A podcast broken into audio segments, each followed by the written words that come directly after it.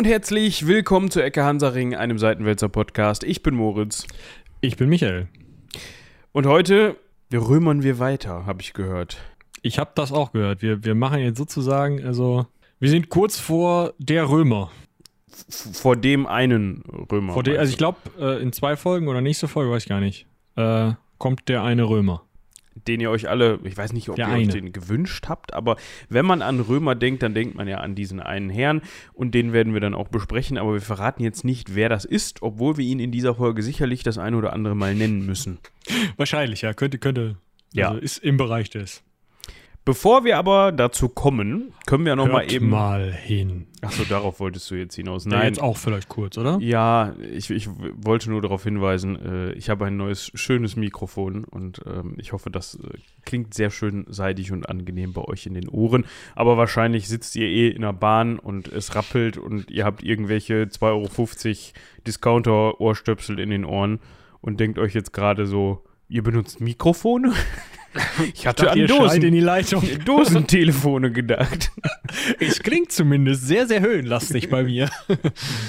Ja, nein. Ja. Also, es lohnt sich vielleicht auch, ja, mal vernünftige Kopfhörer aufzusetzen. Es ist immer die Frage, was ihr wollt.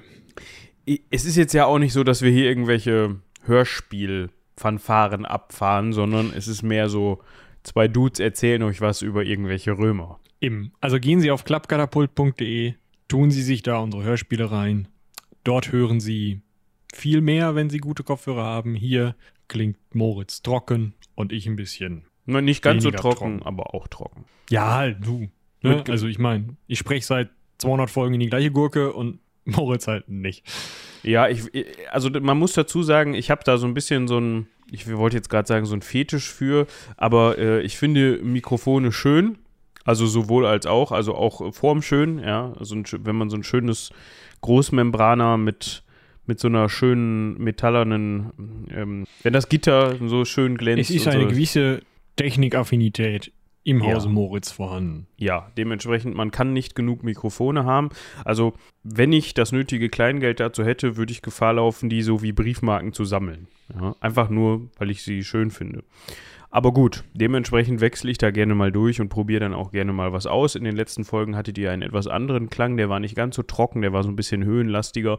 Und jetzt sind wir bei dem Standard, dass jeder Streamer und jede Streamerin eures Vertrauens vor der Nase hat, also es dürfte euch bekannt vorkommen. Aber gut, weniger Technikgegieke, mehr ein bisschen oder Genörde, mehr ein bisschen zu dem, was wir in den letzten Folgen gemacht haben. Vor dieser Folge, also das müsste die 176 gewesen sein, wenn ich nicht ganz äh, Aus Ja. der Nummerierung bin ich ungefähr Folge 150 ausgestiegen. Also 176, da ging es um Tiberius, also auch da könnt ihr gerne reinhören.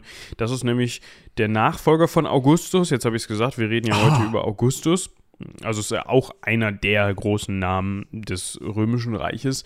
Und davor, da nochmal eben ein Dankeschön an euch. Davor haben wir gesprochen über den Limes, also diesen, den Limeswall, der quasi die rechtsrheinischen Gebiete, also die germanischen Stämme von den, nee, andersrum. er hat die linksrheinischen Gebiete vor den germanischen Stämmen geschützt oder sollte es tun oder einfach markieren, hier ist das römische Reich vorbei. Da hätte Augustus sicherlich ein Problem mit gehabt. Warum das so ist, da können wir aber gleich nochmal drüber sprechen. Wir haben noch so ein bisschen was nachzuholen, was Zusendungen angeht. Also Mails, um genau zu sein. ist das so? Das ist so, Moment. Ich jetzt äh, nehme ich einen Schluck. Und zwar bin ich natürlich wie immer sehr gut vorbereitet. Ich mache auch gerade mein Mailprogramm auf, alles gut. klick, klick, klick, klick. Also einmal ähm, müssen wir uns bei Simon bedanken. Ich nenne jetzt einfach mal deinen Vornamen, weil wir hatten das ja eigentlich immer schon angesagt. Wenn ihr nicht wollt, dass eure Namen, also wir nennen keine vollen Namen, das ist klar, aber Simon hat auch einfach mit Simon unterschrieben, beziehungsweise seine Mail äh, abgeschlossen. Falls ihr nicht wollt, dass wir euren Vornamen nennen, dann schreibt es doch einfach mal bitte mit dazu.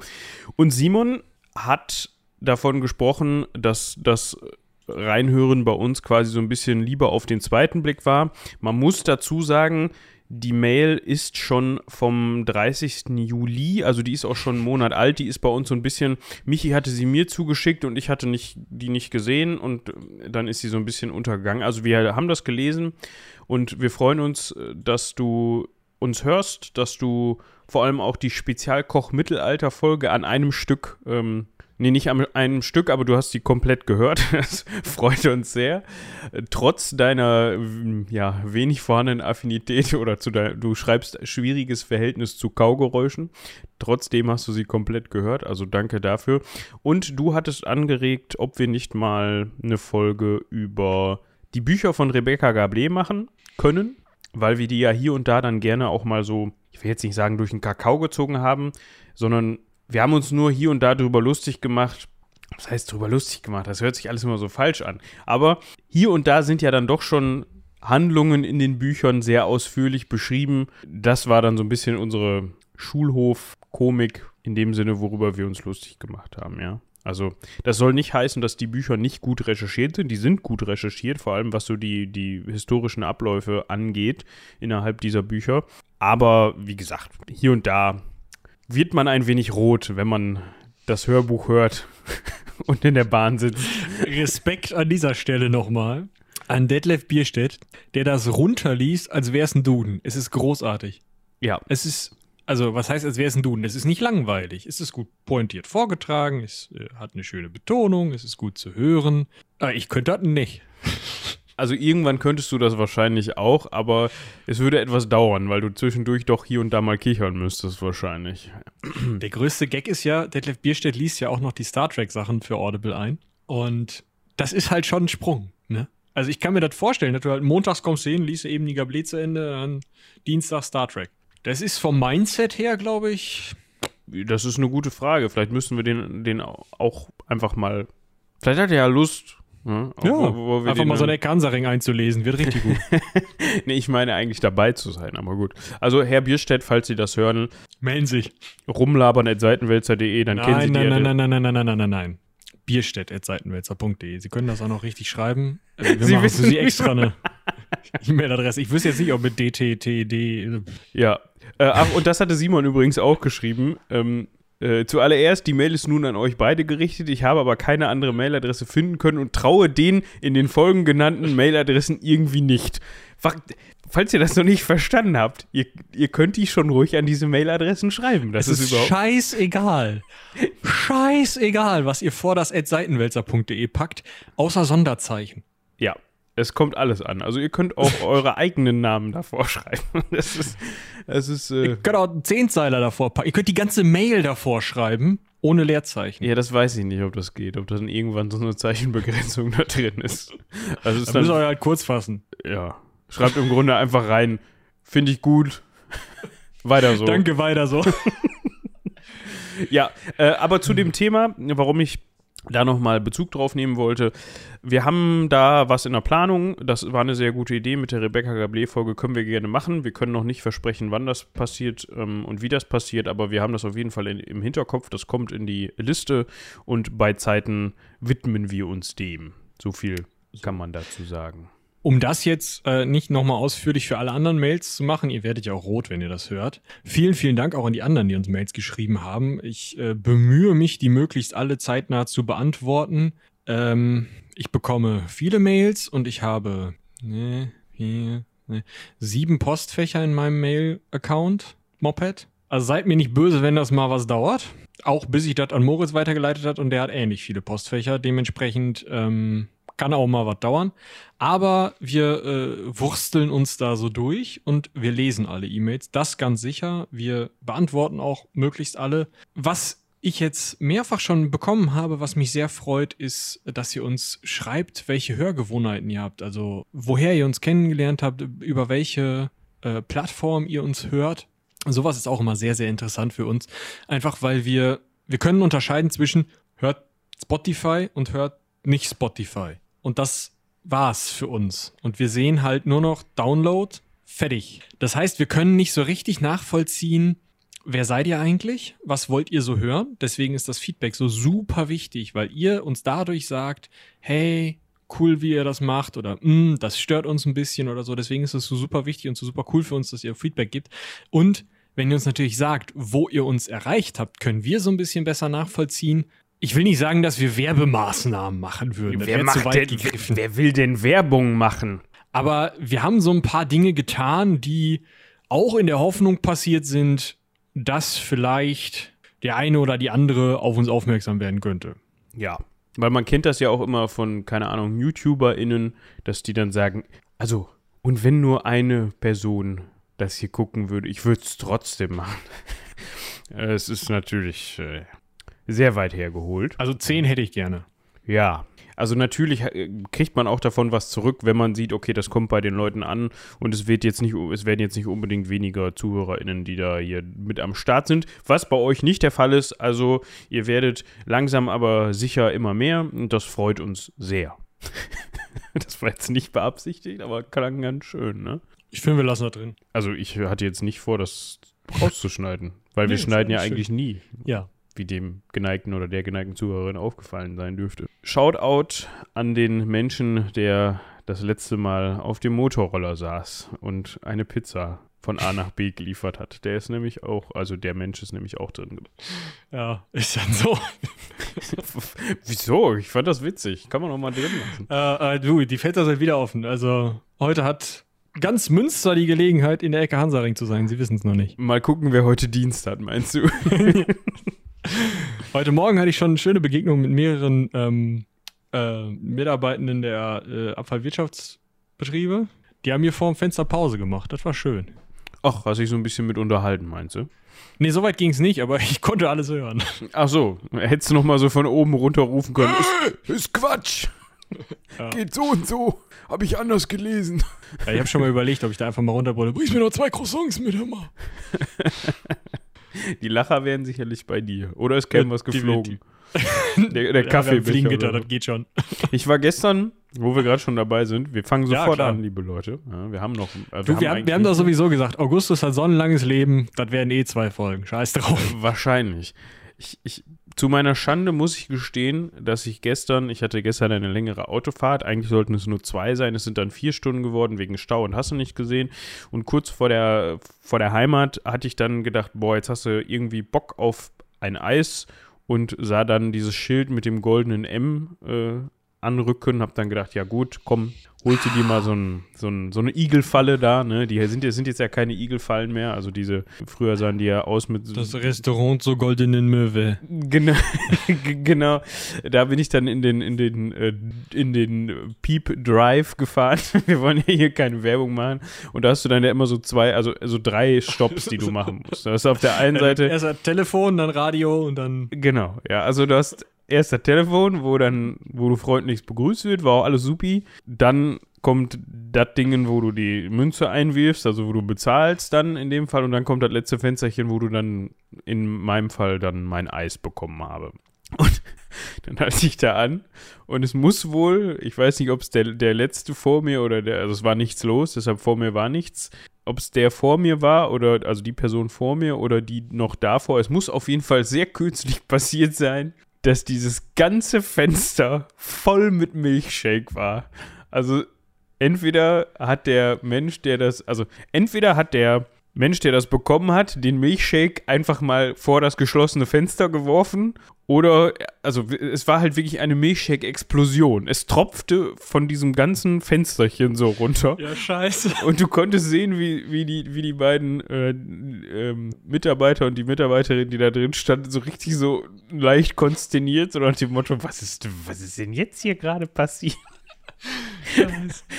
Ja, also das war. Und der Mensch, der dann ankam mit dem Wischzeug, der sah sehr, sehr begeistert aus, dass er da jetzt das da alles sauber machen durfte. Also ich, ich, hätte gerne gesehen, also falls uns wer zuhört, Äh, Bei der ganzen Aktion dabei war. Oder wie? wir hätten, wir hätten, ent, also von, von, vom Restaurant zur Goldenen Möwe meine ich natürlich. Wir hätten Interesse an dem Überwachungsvideo, weil ich kann mir sicherlich vorstellen, dass dieser äh, Drive-In-Service da Video überwacht ist. Also das hätte ich Aber zu gerne zu gesehen. Privaten, der war rein zu privaten Belustigung. Also, wir Also- können das natürlich, äh, also ich habe überhaupt kein Problem damit, so eine Tonspur einfach mal von so, einem, von so einer einzelnen Überwachungskamera im, im Podcast, zu- aber Wir, eher so hinten dran geschnitten. wir, wir haben schon lange nichts mehr eingeblendet im Podcast, das würden wir dann mit diesem Video noch mal tun. Vielleicht dann auch stumm, aber das ist dann so, ne? Ja. Ja, das musste ich noch eben zum Besten geben. Also das war, ja, wie auch immer die das Herrlich. geschafft haben, sah gut aus. So, ich wollte Erdbeer. Irgendwie so. Also, Das sind ja auch, es sind ja auch oft Menschen, die dann da bestellen. du möchtest jetzt aber nicht verallgemeinern, dass sä- sämtliche Kund, Kund, KundenInnen vom Restaurant zur Goldenen Möwe hier.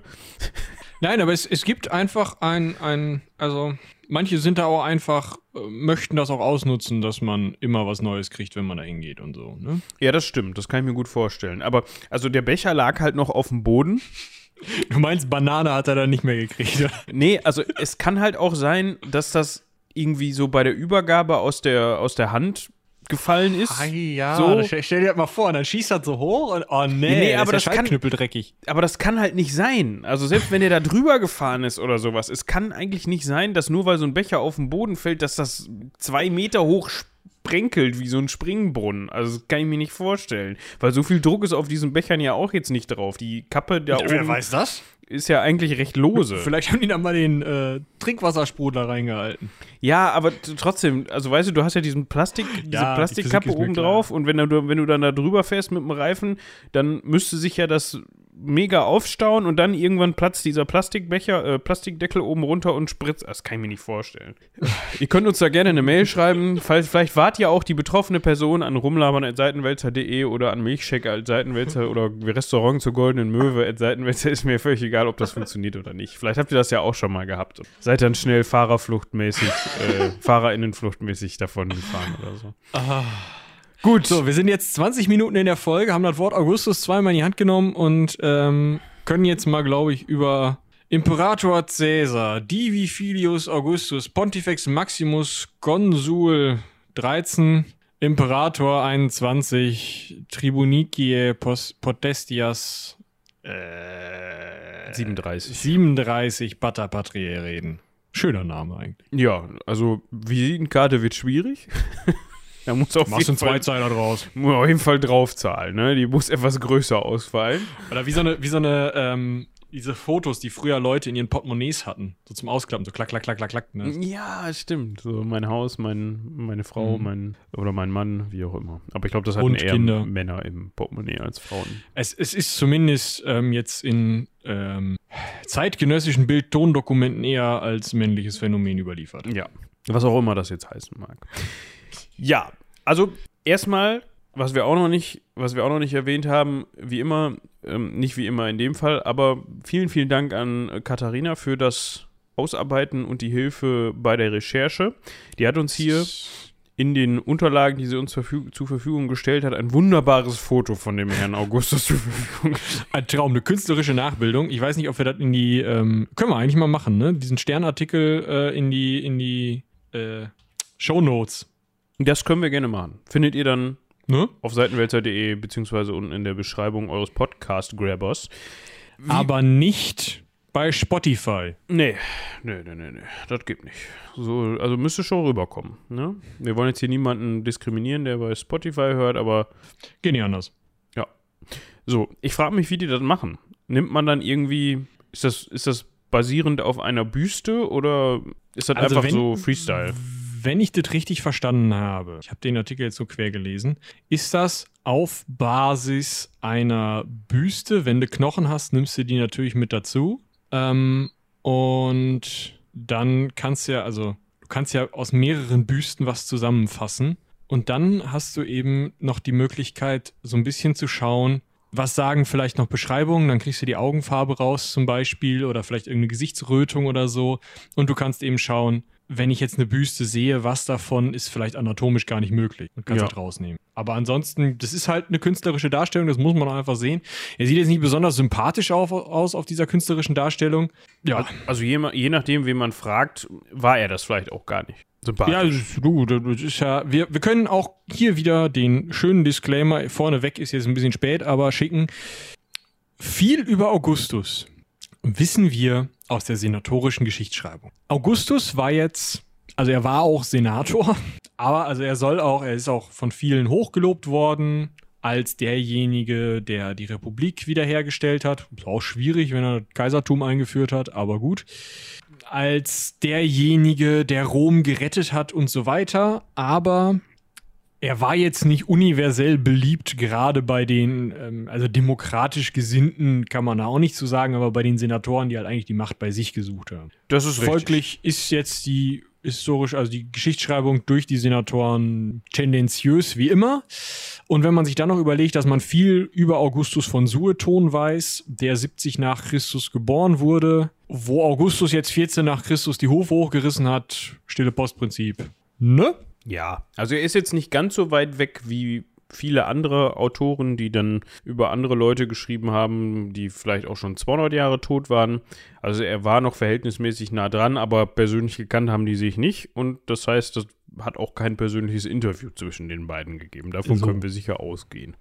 So, wir können ja mal anfangen ganz vorne. Der gute, damals noch Octavius genannte, also Gaius Octavius genannte, Herr ist geboren 63 vor Christus. Wir überschreiten also das Jahr Null. Die Null. Und befinden uns vor, in vorchristlichen Zeiten. Das hört sich immer so ganz abgefahren und ganz alt an.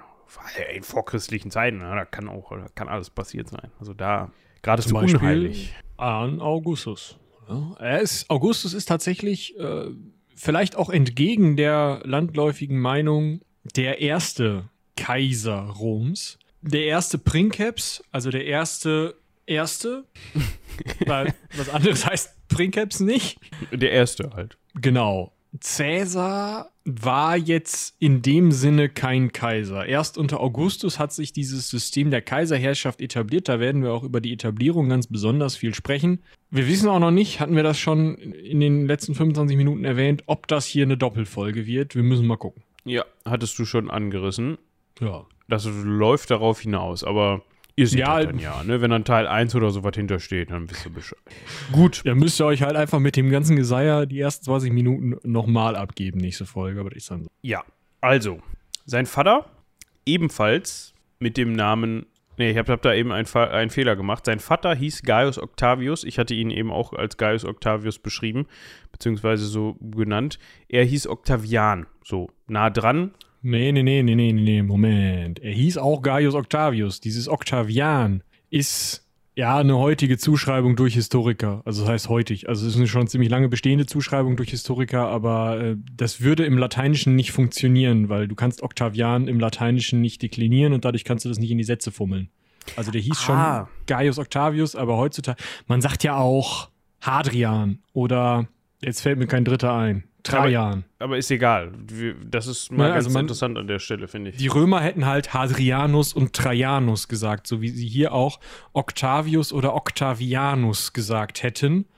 Also eigentlich, also erstmal hat Gaius Octavius seinen Sohn nach sich selber Gaius Octavius benannt. Und der zweite, also der Sohn, ist dann der spätere Augustus, die haben es ja auch nicht so, also Namensänderungen im Römischen Reich waren jetzt leichter als heutzutage, sagen wir es mal so. Also der Beamtenapparat hat sich da jetzt nicht so angestellt, wenn du da hingehen wolltest und gesagt hast, ich möchte gerne, keine Ahnung. Du hattest ja auch keinen Personalausweis. Dementsprechend, ähm, ja.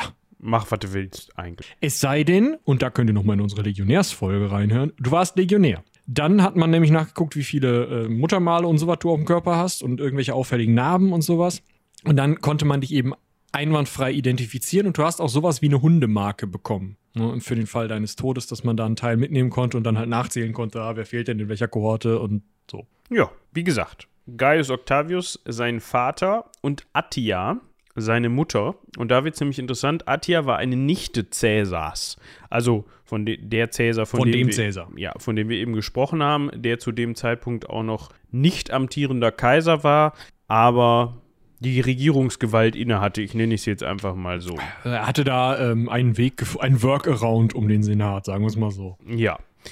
Kommen wir zu. Sein nicht Vater war politisch durchaus schon unterwegs gewesen, also der war ja jetzt nicht unerfolgreich, war Prätor im Jahr 61 vor Christus, also zwei Jahre, da, zu dem Zeitpunkt war ähm, ähm, Octavian, wir bleiben mal bei Octavian, um das unterscheiden zu können, zu diesem Zeitpunkt zwei Jahre alt.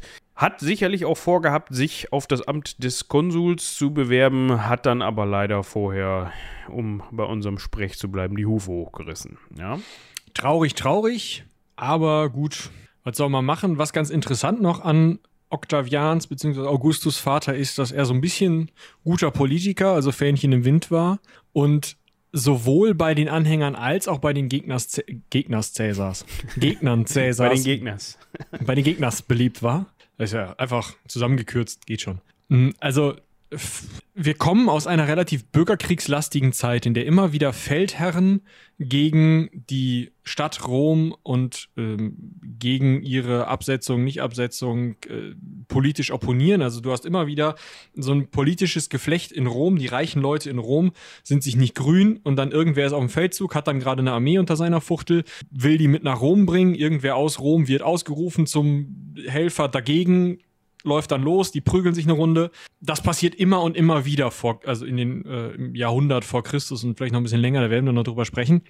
Mm, Interessant dabei ist halt, es gibt sich, es werden immer wieder so Fraktionen gebildet und es gibt einige Politiker, die es schaffen, erstmal im Staatsapparat aufzusteigen, bevor sie sich für eine Fraktion irgendwie entscheiden müssen. Und die Fraktionen ändern sich natürlich andauernd. Werden wir auch gleich noch hören, dass es da auch so eine Fraktion hin und her Schieberei gab.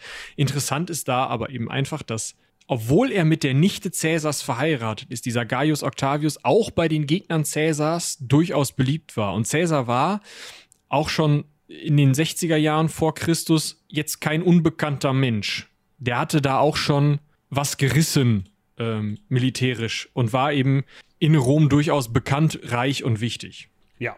So, nachdem dann der gute Gaius Octavius im Jahr 59 bzw. 58, da ist man sich nicht so ganz genau sicher, gestorben ist, also vor Christus natürlich, hat er natürlich dann je nachdem einen vier- bis fünfjährigen ähm, Sohn hinterlassen und der kann ja natürlich nicht in der Obhut der Mutter bleiben, sondern der braucht ja einen neuen Vater. Ne? Da sind die Römer patriarchalisch wie eh und je. Ja. Wer kann das machen? Wir gucken uns jetzt mal kurz in der, in der Familiengeschichte um.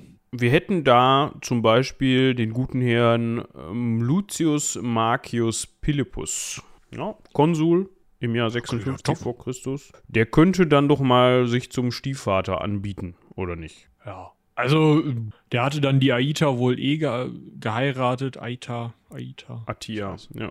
Äh, Ja, da ist das T woanders. Wow, du bist richtig wach, Michael, heute. Attia.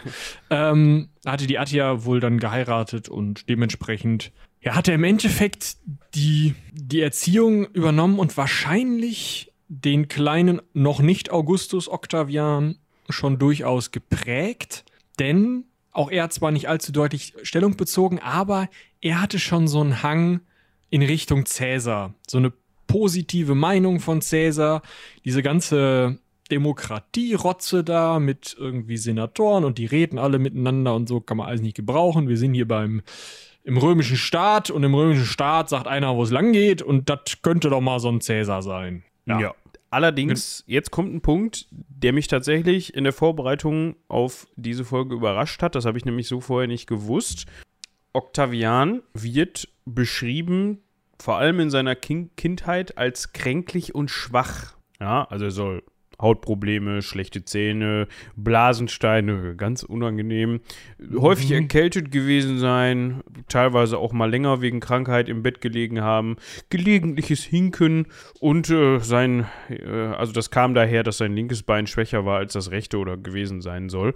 Wie gesagt, das ist so nicht das Bild, was man sich eigentlich von dem späteren, ich will sogar so weit gehen und sagen, Gottkaiser gemacht hat, ja, der dann später von Erst Kaiser, dann Gott, aber ja, also der, ich wollte gerade sagen, der dann äh, nach seinem Tod von Tiberius äh, vergöttlicht worden ist. Aber ne, Augustus, also wir haben ja schon in der letzten Folge drüber gesprochen, was das auch später dann für ein Name war und wie der hochgehalten wurde. Da erwartet man eigentlich jemanden, der schon mit sechs Jahren mit Sixpack rumläuft und ähm, im besten Fall schon eigenhändig, keine Ahnung, Bären erwürgt. Bären erwürgt, genau, und nebenbei nochmal eben den Weltrekord im 100-Meter-Lauf aufgestellt hat oder was die damals bei den Olympischen Spielen so gemacht haben.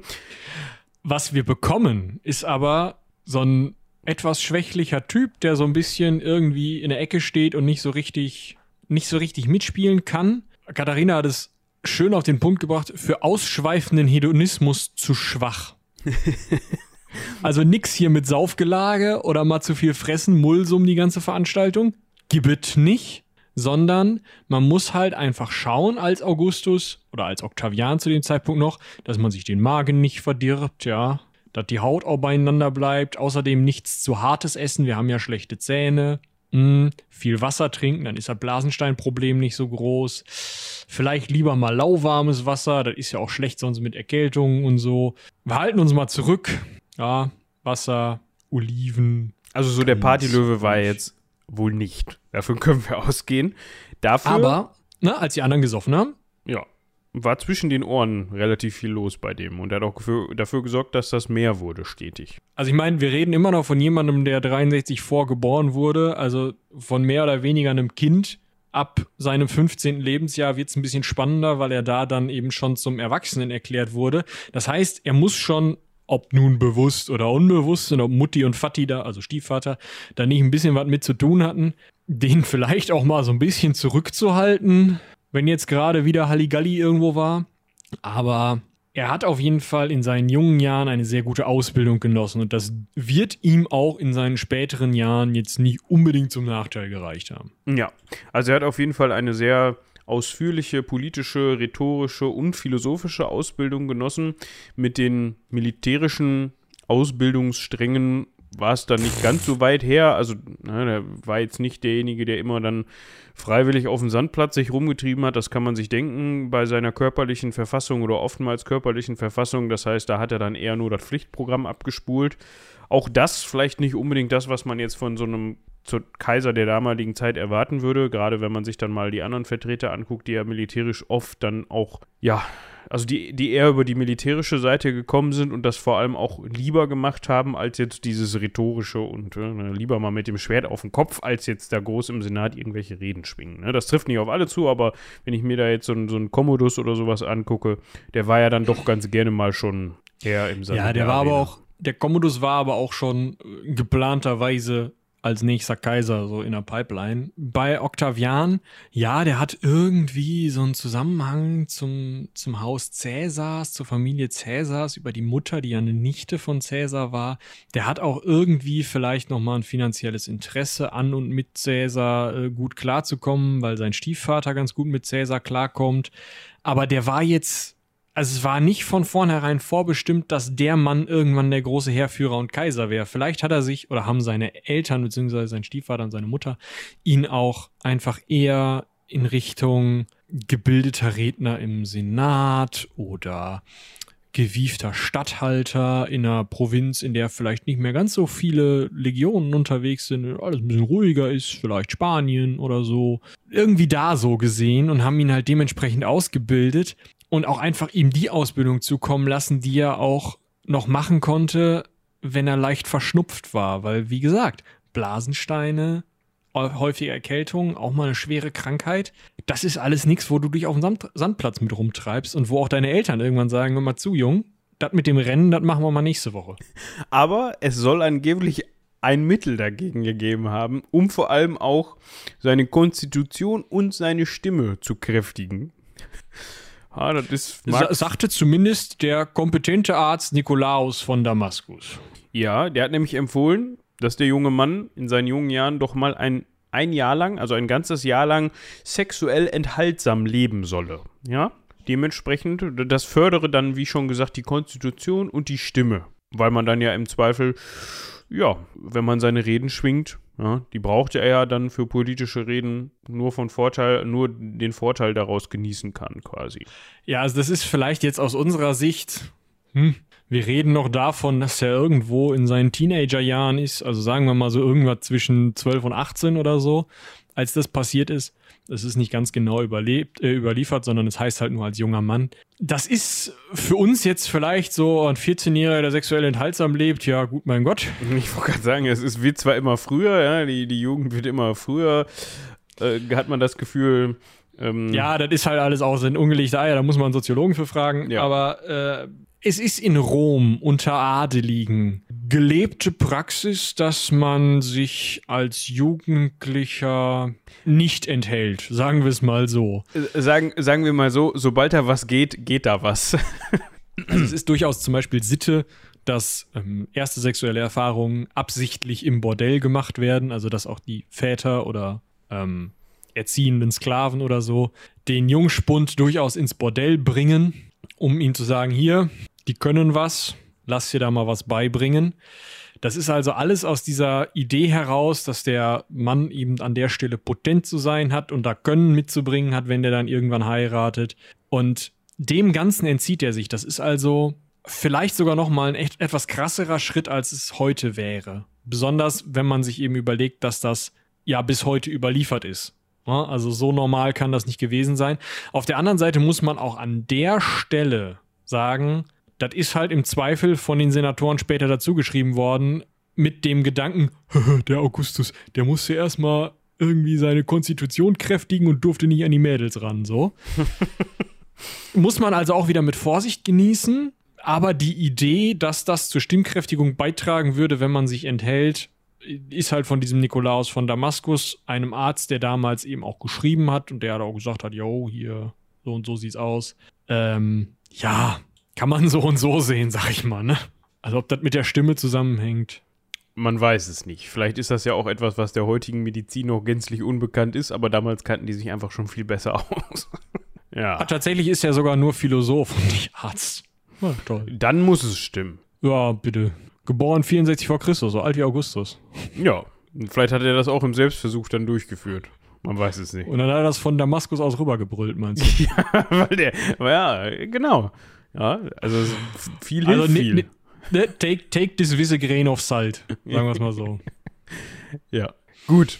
Dazu kommt, also dank seiner, dank seiner sehr ausführlichen Ausbildung in diesem Bereich, war er dann später auch wohl ein brillanter Rhetoriker. Das würde man ihm heute vielleicht so ein bisschen absprechen, allein aus dem Grund, weil er seine Reden angeblich meistens oder immer eigentlich vom Blatt ablas, weil er sie halt so kleinlich vorbereitet hat, dass ihm halt jede Nuance, die er dann niedergeschrieben hat, wichtig war und das nicht ja dann vergessen wollte oder mal einen Halbsatz anders aussprechen wollte. In der heutigen Zeit, wenn jetzt jemand sich in den Bundestag stellen würde, vielleicht irgendein so Spitzenkandidat oder eine Spitzenkandidatin, die das den Zettel vor der Hand hat, also die haben natürlich alle ihre Notizen dabei, aber die bemühen sich dann doch hier und da vielleicht mal kurz Augenkontakt mit dem Plenum. Ja, ich weiß, also ich kann mir vorstellen, dass das ähnlich gemeint ist. Dass der als brillanter Rhetoriker verschrien ist, mag auch wieder damit zusammenhängen. Ich sag mal, je nachdem, aus welcher Quelle das jetzt kommt, entweder ist das das eine Ding, was dem äh, dem, dem bösen, bösen Augustus zugesprochen wird, dass der ja mit seiner brillanten Rhetorik den Staat übernommen habe.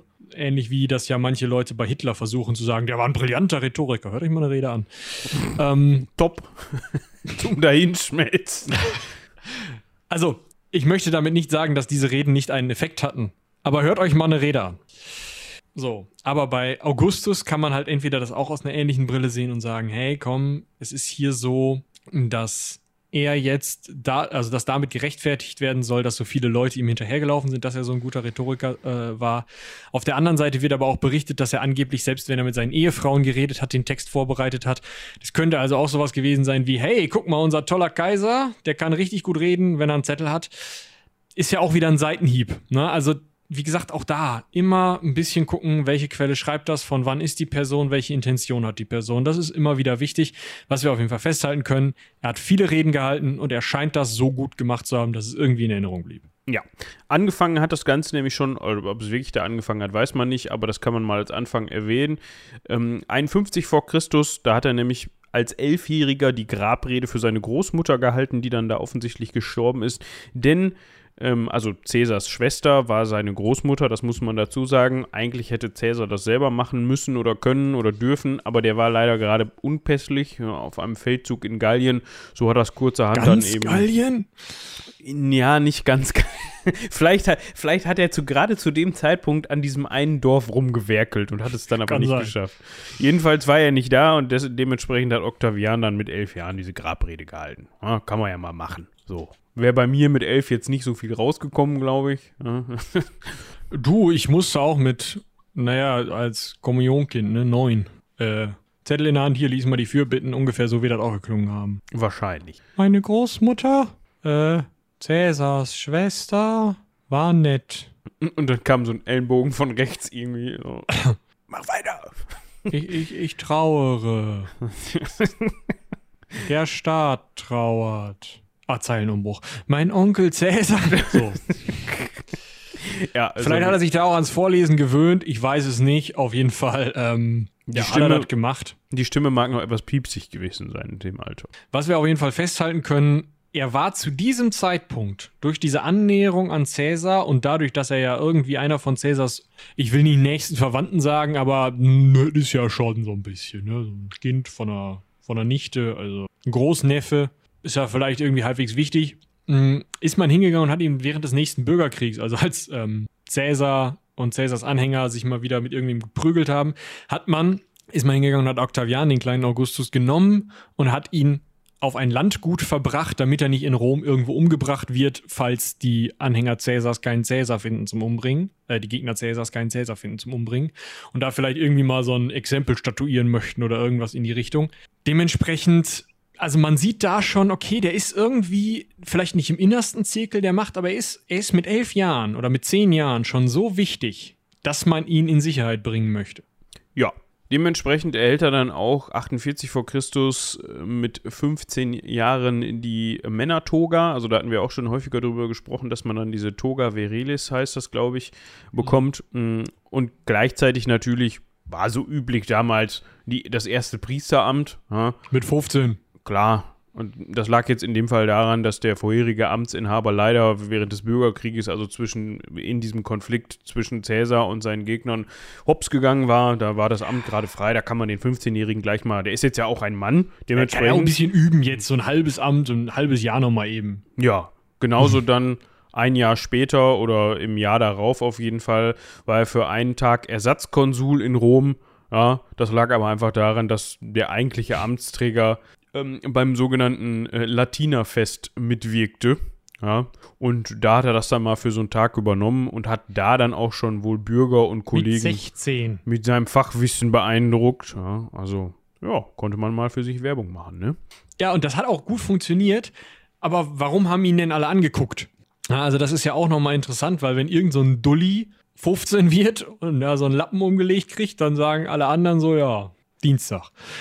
Wenn aber Octavian diesen Lappen umgelegt kriegt, sein erstes Priesteramt bekommt, mal Ersatzkonsul ist und alle an dem einen Tag dieses Latinerfest gar nicht so richtig begucken, sondern, also außerhalb der Stadt Rom ist dieses Latinerfest, deswegen war kein Konsul da, deswegen brauchte man einen Ersatz, ne? Aber, sondern alle gucken sich den Octavian an. Na, kann der was? Uh, ja, beeindruckend.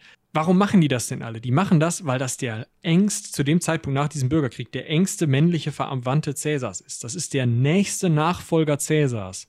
Das ist derjenige, der im Zweifel Cäsars Vermögen erben wird, weil nur männlich vererbt wird. Das ist derjenige, der im Zweifel Cäsars Macht erben wird, weil nur männlich vererbt wird. Der ist mit 16, ist der sowas wie Kronprinz von dem aktuellen Militärputschinhaber, der gerade noch einen Bürgerkrieg gewonnen hat. Ja. Alles schon geil. 47 im selben Jahr vor Christus kommt er dann mal auf die Idee, Mensch, Cäsar will nach Nordafrika, da gibt es so einen kleinen Widerstand, möchte er eigentlich mal mitkämpfen. Seine Mutter verbietet ihm das aber, weil mal wieder er nicht fit genug ist, ja, kleines Hüsterchen oder sowas, da muss man jetzt nicht unbedingt nach Nordafrika und da rummarodieren. 46 vor Christus kommt Cäsar dann wieder und dort darf er dann trotzdem, also trotz des Umstandes, dass er gar nicht dabei war und gar nichts gemacht hat, hat hinter Cäsar, direkt hinter Cäsar an diesem Triumphzug, den er dann durchführt, teilnehmen. Also er darf dann hinter seinem Großonkel quasi durch Rom reiten und erhält dann militärisch dieselben Ehrungen, als hätte er selbst mitgekämpft. Ja, also, Also- halt, ja. Das ist schon, also Triumph ist ja nach Augustus eigentlich nur noch den Kaisern erlaubt. Also das ist schon wirklich krass, wenn du einen Triumph kriegst. Das macht man nicht jedes Jahr, sondern das macht man halt, wenn Caesar Gallien erobert hat, dann kriegt er einen Triumph. Wenn irgendwer Germanien erobert hat, kriegt er einen Triumph. Wenn irgendwer Nordafrika komplett erobert hat, dann kriegt er einen Triumph. Aber es geht nicht, wenn der irgendeine Stadt erobert hat. Klar, das wird dann später immer wieder politisch ausgeschlachtet. Wenn dann irgendwie ein jüdischer Widerstand niedergeschlagen wurde, wird sich trotzdem von Vespasian so ein Triumph gegönnt. Wenn ich mich recht entsinne, hört noch mal in die Vespasian-Folge, dass ich kein Bullshit erzähle. Ähm, einfach, um, um klarzumachen, hey, ich bin hier ein richtig guter Militär. Das heißt, je später es wird, desto, desto schwächer werden sozusagen die, die Bedingungen für so einen Triumph, gerade wenn du Kaiser bist. Aber zu dem Zeitpunkt ist es noch so, Triumphzug, das ist schon, das ist schon non plus ultra. Und wenn er dann da als Nicht-Kombatant, als jemand, der gar nicht mitgekämpft hat, da hinterherläuft und trotzdem gefeiert wird, als hätte er mitgekämpft, dann sagt das ja schon ziemlich viel über die Macht von so einem Cäsar aus und auch über seine Stellung unter Cäsar. Und das unterstreicht sich auch noch mal dadurch, dass Cäsar ihn dann auch noch zum äh, Mittelsmann für Ansprechpartner ähm, die Bittenstellen machen möchte. Also es gibt ja in Rom dieses Klientelsystem, das hatte ich ja schon ein paar Mal erklärt. Wenn du also einfacher Handwerker bist, dann hast du jemanden aus dem, äh, aus dem höheren Bürgertum, jemand Reicheres, jemand aus dem Adel vielleicht, zu dem du halt immer hingehst und sagst, hey, hier, hm, ich bräuchte mal einen Kredit. Und dann sagt er, ja klar, hier hast du einen Kredit, brauchst du nicht zurückzahlen, aber komm nächsten Dienstag mal vorbei, da muss irgendwer für mich äh, als Zeuge aussagen im Prozess oder muss als äh, auf ein, halte ich eine Rede, da musst du mal so ein bisschen yay und hier schreien oder da ist irgendwie Konsulwahl. Da sag doch mal bitte, yo, ne? Solche Sachen. Und das geht halt in zwei Richtungen. Ne? Also man hat, also es kann auch sein, dass du als Adliger sagst, hm, ich brauche jetzt mal ein paar Stimmen, dann schickst du deine Sklaven los, die sollen dann mal zehn Handwerker, die zu deiner Klientel gehören, da kommt auch dieser Begriff, hm, die deine Klientel sozusagen bilden oder zu deiner Klientel gehören, denen sagen diese Sklaven dann so, hey, komm mal zum Haus von Cäsar. Cäsar sagt dann, yo, hier, hier sind ein paar Sesterzen, macht mal das für mich. Also das ist so ein Geben und Nehmen, so ein eine Hand wäscht die andere Prinzip, so ein Austauschen von Gefallen. Und dieses System, das überwacht und managt Augustus. Das heißt, er übernimmt das System natürlich auch mit und er sagt natürlich an den Stellen selber auch immer mal, ja, Cäsar kann das jetzt nicht, aber ich gehe mal in meine eigene Tasche, da kann ich dir auch noch was geben und so. Also er baut sich da schon ganz langsam eine Machtbasis auf, was natürlich auch von Cäsar gewollt sein muss an der Stelle, sonst hätte er ihn ja an die Stelle nicht gesetzt. Ja, im November 46 geht es dann für Cäsar wieder nach Spanien. Achso, das habe ich jetzt fast unterschlagen. Ja, im selben Sommer hat er dann auch nochmal Spiele ausgerufen, ähm, durchgeführt. Aber während dieser Spiele, also die waren wohl ein großer Erfolg und war alles supi, aber er hat leider einen Hitzschlag bekommen. Also äh, ausgerufen und durchgeführt. Wir sind immer noch bei einem 17-Jährigen, der das gerade mal aus eigener Tasche bezahlt. Ja, das gehört nämlich immer dazu. Wenn er die selber ausruft und durchführt, heißt das natürlich jetzt nicht, dass Cäsar die bezahlt, sondern die bezahlt er dann selber. Aber das ist halt auch so ein, also Geld spielt dann in diesen Rängen eigentlich eine untergeordnete Rolle. Klar, du musst halt mal gucken, wie groß fallen diese Spiele aus, wie kann ich mir das leisten. Aber eigentlich ist das auch zu dem Zeitpunkt er, klar, er ist erst 17, aber er logiert da schon in solchen, vielleicht auch durch dieses Amt des Mittelsmanns, in solchen Gefilden und, und Rängen, dass das eigentlich für ihn, ja, macht man halt mal so, ne? Gehört dazu, eigentlich soll man da auf der Bühne stehen, ist er halt Baum. Ja, kommt vor. Das hat dann vielleicht auch dazu geführt, dass im November 46, als es für Cäsar wieder nach Spanien ging, wahrscheinlich wieder von ähm, Mutti das Veto kam, als er dann mit wollte nach Spanien auf diesen Spanien-Feldzug. Da musste er dann leider nach Hause, äh, zu Hause bleiben, aber durfte dann später, ein, also im, im Jahr darauf, dann Cäsar hinterherreisen, als die, das, das Schlachten dann zu Cäsars Gunsten ausgefallen war. Und bekommt dann von Cäsar tatsächlich das Vertrauen zugesprochen, dass er sehr, sehr wichtige Aufgaben hält, während Spanien neu geordnet wird. Also die Provinz Spanien dann, war sie zu dem Zeitpunkt schon Provinz oder war das erst später? Ähm, Müsste zu dem Zeitpunkt schon Provinz sein. Ja, also er wird dann halt auch mit administrativen Aufgaben ausgestattet, beziehungsweise bekommt die von Cäsar, die er auch gut erfüllt. Also auch das, ne, dann war er vielleicht zu dem Zeitpunkt 18, was hatten wir gerade gesagt? 17, ja, 18. 18. Auch das nicht ganz üblich. Ja. Also, das ist schon für einen 18-Jährigen eigentlich ganz gut. Er hat halt ähm, Verhandlungen mitgeführt, hat Friedensverträge aufgesetzt, hat sich da noch mal mehr und auch eben im Ausland, das heißt im Ausland, aber in nicht römischen Provinzen langsam seine Klientel aufgebaut. Das heißt, auch da ist er wieder in der Lage gewesen, Leute auf seine Seite zu ziehen, die zwar natürlich dann sozusagen, weil er ja wieder zur engsten Klientel von Caesar gehört, auch mit Caesar stimmen würden, falls was ist.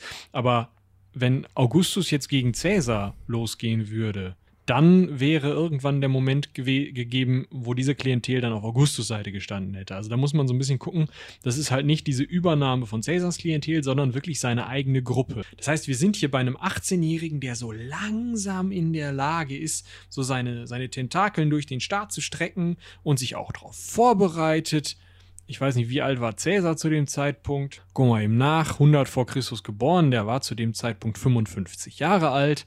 Da kann man ja auch schon mal Öck sagen, ne? dass man sich so langsam darauf vorbereitet, wenn der Onkel Cäsar, Großonkel Cäsar Öck sagt, dann habe ich hier auch meine eigene Klientel, dann kann ich auch mal gucken, dass ich das alles so ein bisschen in richtige Linien schiebe, dass das alles halbwegs funktioniert. Das ist das, das ist so seine Machtbasis. Und zudem passt auch eigentlich ganz gut, falls Cäsar stirbt, ist Octavian ist der zukünftige Augustus auch im Jahr 45 im September aufgenommen als Haupterbe und Adoptivsohn in Cäsars Testament. Das heißt, damit haben wir dann wirklich diese, ja, diese, diese Ja, damit ist es offiziell, wenn man ja, so möchte. damit ne? ist es offiziell, damit haben wir diese Nachfolge eigentlich gesichert. Und das wird auch noch mal wichtiger, weil Cäsar zu dem Zeitpunkt Diktator ist, was ein Amt ist, also mit diktatorischen Rechten ausgestattet, er kann halt einfach befehlen. Äh, und dahinter steht der Magister Equitum, da könnt ihr auch noch mal in unsere Cursus Honorum Folge reinhören. Und das wird Octavian auch. Also das ist wirklich, er ist jetzt zweiter Mann im Staat und zweiter Mann im Testament, top. Ja, also eine bessere Machtbasis hinter dem Kaiser, also sorry, Kaiser hinter dem Diktator kann man nicht haben. Wie gesagt, Diktator, das war auch ein Amt, was wir in der Cursus Honorum Folge besprochen haben. Um da durchzusteigen, wie gesagt, empfehlen wir da am besten nochmal reinzuhören. Da, ja, fangen wir auch an, durchzusteigen, wie dieses System funktioniert. Ja, also das finde ich aber an der Stelle eigentlich ganz interessant. Das hatten wir auch zu Beginn schon gesagt, dass Cäsar eigentlich im klassischen Sinne nicht Kaiser war oder in, im Sinne eines späteren Kaisers, im Sinne von Augustus, weil eigentlich Kaiser Julius Caesar, so, ne? Aber nee, der war Diktator. Dann später auch auf Lebenszeit. Ja, das hat sich immer so ein bisschen erst für ein Jahr, dann für, ich glaube, zehn Jahre und dann haben wir irgendwann gesagt, ach komm, zieh durch, So lange Junge. macht er es nicht mehr. Ja, geht schon.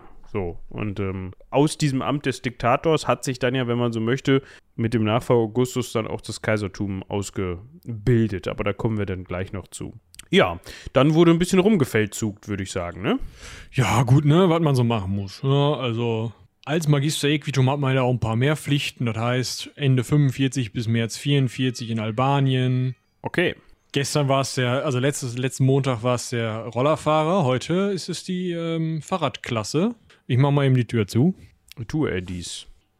Er schafft es also in seinem, also er bereitet einen Feldzug in Albanien vor gegen die Parther, ne, wir erinnern uns, im Osten, die Perser mehr oder weniger. Schafft es so langsam, mag richtig kämpfen zu lernen, richtig reiten zu lernen. Das hat er ja alles ein bisschen vernachlässigt, spricht mal mit Offizieren, spricht auch mal mit Soldaten, kommt also so ein bisschen, wo er vorher da seine eigene Klientel im Politischen aufgebaut hat, jetzt so ein bisschen dazu, seine eigene Klientel im Militärischen aufzubauen und sich da auch Respekt zu verschaffen. Vielleicht nicht so viel wie in, wie in in Anführungszeichen richtiger Feldherr, wie, jemand, der dann auch mal einen Feldzug gemacht hat. Aber trotzdem, es ist halt so, er wird halt, man kann so richtig beobachten, wie er sich immer mehr in diese Rolle reinfindet, wie er immer mehr so seinen Fuß in die Tür kriegt, dass er auch wirklich irgendwann, wenn der Cäsar mal in fünf Jahren Öck sagt, dass er dann mal den Staat in Cäsars Rolle übernehmen kann. Dass er zumindest ein sehr mächtiger Politiker wird, vielleicht sogar mehr. Das ist schon so ein Anfang von einer Machtbasis für einen Bürgerkrieg. Wir haben jetzt immer wieder Bürgerkriege zu der Zeit, die halt immer wieder dazu führen, dass jemand da entweder eben ausgebotet wird oder dass jemand vielleicht ein Diktatorenamt für ein paar Jahre kriegt oder dass jemand vielleicht Konsulenamt sich einfach nur übernimmt oder jemand anderen aus dem Konsulenamt vertreibt oder so. Das sind halt alles so Geplänkel und da in diese Geplänkel kommt so langsam eben auch Augustus kriegt da so langsam diese Rolle und dann äh, kommen die Iden des März 44. Ja, da passiert das, was wohl vielen ein Begriff ist in der römischen Geschichte. Äh, Da stolpert Cäsar ganz unglücklich. Michi benutzt diesen Spruch ja des, des häufigeren und äh, sagt dann noch im, nicht im Schweiße seines Angesichts, sondern eher im Blute, auch du, mein Sohn Brutus, oder irgendwie sowas, sagt er. Ne? Ja, ob er das gesagt hat, ist historisch, glaube ich, nicht belegt. Ich wollte wollt gerade sagen, also wenn er dann noch irgendwas sagen konnte, dann Prost Mahlzeit, Glückwunsch, doch zäher als gedacht. Cäsar wird ermordet. So, Cäsar, da müssen wir jetzt kurz einen Exkurs machen, war Konsul gewesen 59 vor Christus, also als Augustus vier Jahre alt war. Hat sich da aber immer wieder irgendwie über den Senat hinweggesetzt, ihm drohten alle möglichen äh, Gerichtsverfahren, denen hat er sich entzogen, hat sich erstmal schön für sieben Jahre de Bello Gallico nach Gallien verzogen, hat da erstmal ordentlich gefeldzugt, hat einen schönen Triumph bekommen, ja, eigentlich war die Idee, ja, wenn der jetzt hier so einen geilen Triumph macht, dann juckt das keinen mehr. Hat noch jemanden gejuckt, nämlich Pompeius. Pompeius hat sich mit Caesar eine Köppe gekriegt. Caesar entscheidet sich dafür, ah, pff, nee, bevor ich jetzt hier irgendwelche Verfahren an den Hals kriege, ich habe hier gerade eine kompetente Armee aus Gallien mitgebracht. Wir lösen das Problem mal auf dem einen Weg, den ich kann.